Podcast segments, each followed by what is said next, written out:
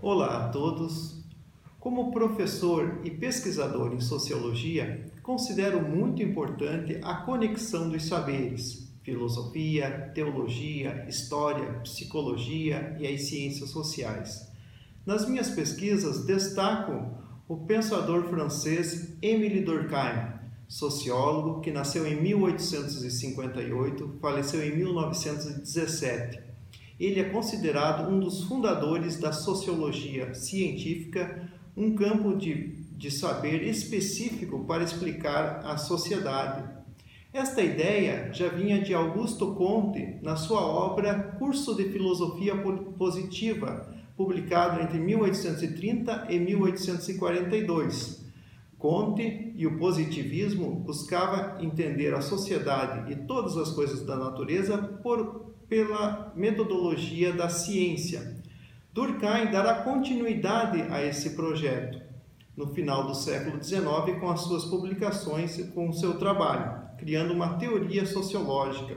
Mas, como veremos a seguir, ele precisará muito da conexão com a filosofia e demais disciplinas demonstrando a importância da conexão dos saberes. Também nesse final do século XIX, há outras obras e autores importantes que influenciaram o conhecimento da sociedade. Por exemplo, a importante obra de Karl Marx, publicada em 1867, chamada O Capital, obra que influenciou boa parte das gerações das pessoas, dos europeus neste período com a sua explicação detalhada sobre o capitalismo e também as suas, a sua perspectiva de uma sociedade futura. Mas também temos que lembrar obras como a encíclica Rerum Novarum do Papa Leão XIII, que também apresentava uma explicação para a sociedade, a concepção do homem em perspectivas diferentes Emily Durkheim está inserido todo nesse contexto de explicar as transformações do século XIX.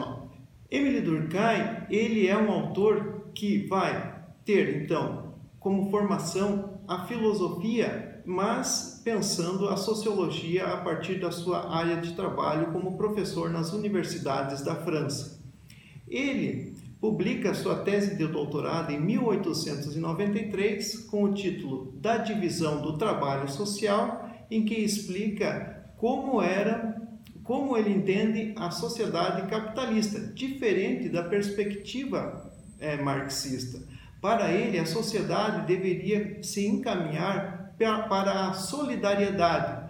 Para os marxistas, a sociedade ela é uma constante luta de classes. Mesmo Marx, no futuro, pensaria essa solidariedade com o fim das classes sociais. Mas Durkheim, ele, numa perspectiva diferente, está pensando a solidariedade, de como acontecer a solidariedade frente às múltiplas funções que cada um exerce nessa nova sociedade de caráter capitalista. Também aí é o salto que, que Durkheim dá filosófico, quando ele fala que a sociedade ela precede o indivíduo, ela precede inclusive ontologicamente. E esse preceder significa que ela já existe e, portanto, ela teria naturalmente um sentido para a formação das pessoas, da convivência das pessoas em sociedade.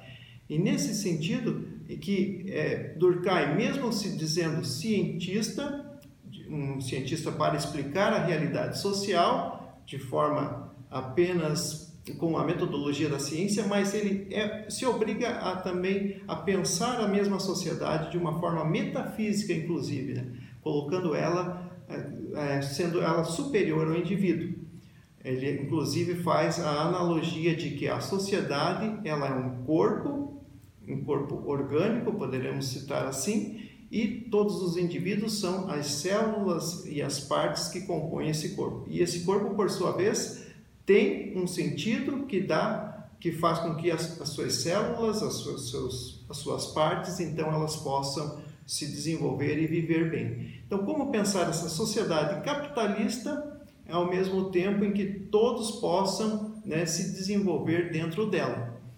Então, nessa, nessa perspectiva diferente é que chama atenção né, para esse pensador chamado Emile Durkheim, do final do século XIX, início do século XX, suas perspectivas de análise e que também, mesmo sendo um cientista, um cientista da sociedade, teve que, em suas pesquisas, ir além da ciência pura e simples de sua metodologia e também encontrar bases, principalmente na filosofia da qual é a formação dele.